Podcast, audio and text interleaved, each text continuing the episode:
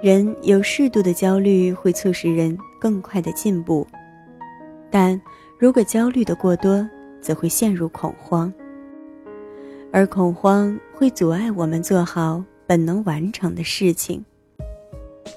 如何解决呢？去做就是最好的方式。欢迎收听第一百八十三期的小猫陪你读文章，在这里。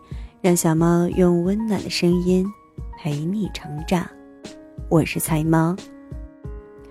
今天节目的标题是：你焦虑是因为把本该行动的时间用在了思考上。作者：若山。在此，非常感谢原作者为我们带来的精神财富。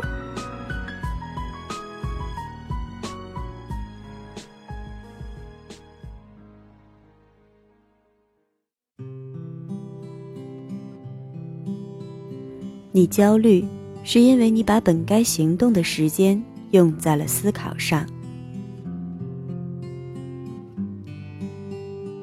不得不承认，有些病真的是思考出来的，比如焦虑。一个人思虑过多，会迷茫，会焦虑，甚至还会变成行动的矮子，白白浪费了许多光阴。几天前，有一个读者微信联系我说，最近觉得很焦虑，年近三十，面临房贷、车贷、养家的压力，想转行换一个高薪的职业，却不知何去何从。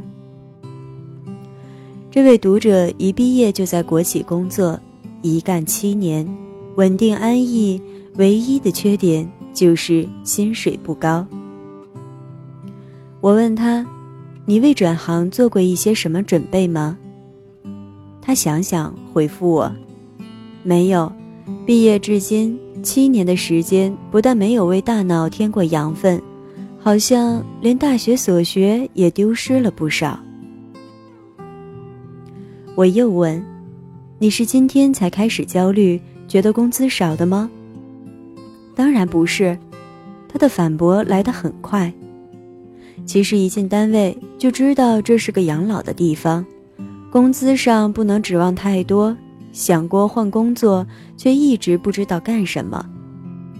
去私企吧，觉得辛苦，自己英文也不怎么样，况且不稳定。想过学会计，一听注册会计师要考那么多门，也吓到了，就没准备。前几年还想过跟朋友一起创业。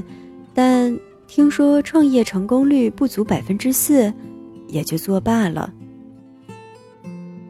听着读者的心路时，我在想：七年的时间，在不忙的工作之余，足够一个人学好一门外语，考一个注册会计师，甚至可以回学校把硕士、博士读出来。如果真的创业，即使没有成功，也早已积攒了一大把经验，一大把人脉，不至于焦虑至此。可是他把时间花在了对前程的思考上，迟迟没有做出决定。如今，只剩了焦虑。最近接诊的一个来访者是一个大四学生，他说。来访的原因是大学即将毕业，不知道是考研还是就业。于是，在数次的咨询中，我们就是围绕着这个主题展开讨论。他一会儿说要去考研，一方面喜欢学校的环境，想多待一段时间；一方面又想跨专业考自己喜欢的哲学专业。一会儿又犹豫着。还是先工作算了，毕竟家里经济也不太宽裕。几个月的时间，他在思考与左右摇摆中度过，自己纠结过，也多方寻求过朋友、学长、学姐的建议，甚至还因为与父母意见不合，与父母争吵、冷战，闹得很不愉快。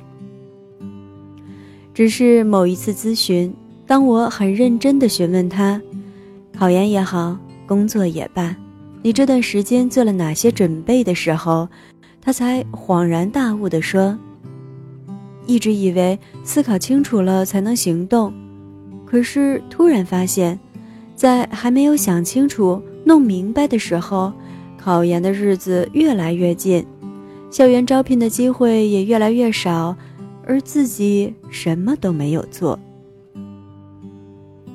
你看，有时候我们越思考，便会越焦虑。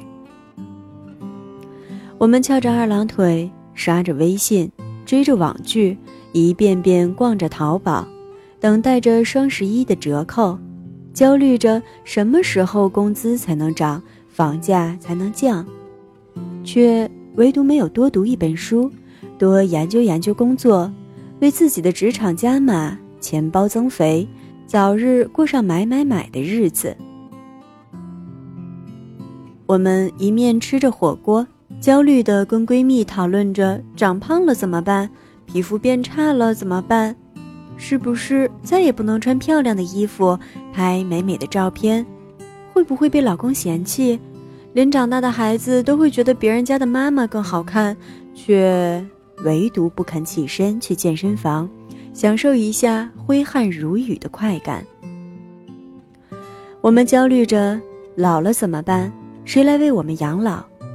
退休金够不够？儿子能不能靠得住？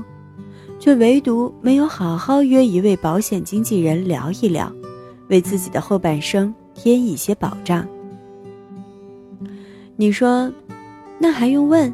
想当然要比做容易喽。可是，想着如何节衣缩食过后半个月的你，想着商场里那件漂亮却昂贵的衣服，夜不能寐的你，想着天有不测风云，捂着存款省着钱的你，日子就真的过得容易吗？是不是想着想着又焦虑了？其实有时候，能治愈焦虑的唯有起身行动。就像我的来访者，在意识到自己想的太多、做的太少时，踏踏实实的上自习，准备起了考研，并间歇着投着简历，跑几场招聘会的时候，他告诉我，日子真的过得充实、开心了很多。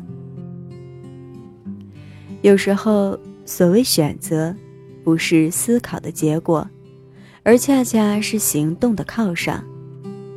就像冯小刚，如果没有做好一个导演，大概也没有机会成为影帝。就像孙俪，如果没有做好一个演员，也不会连淘宝店都开得风生水起。当然，这里所说的焦虑，并不是心理学上讲的焦虑症，二者有着本质的区别。焦虑是普通人都会有的情绪，而焦虑症是神经症的一种，需要寻求专业治疗，并不能简单粗暴的靠行动来治。焦虑症的诊断中有几个要点，大家可以对照自测。一，在至少六个月的多数日子里，对于诸多时间或活动，表现出过分的焦虑和担心。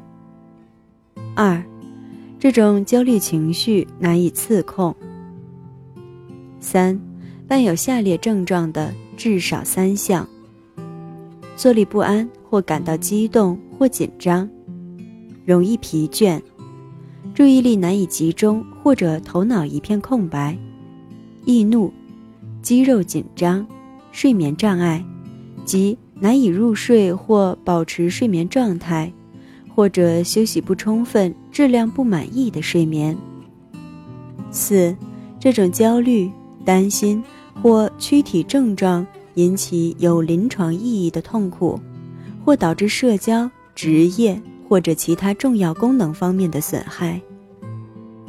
还有。你也可以在网上做下 SAS 焦虑自测量表，按照中国常模结果，测量结果在五十至五十九分为轻度焦虑，六十至六十九分为中度焦虑，六十九分以上为重度焦虑。答应我，如果焦虑成疾不可自控，请务必寻求专业的心理治疗。如果不是，那就立马起身行动，好不好？相信我，做的多了，焦虑自然就少了。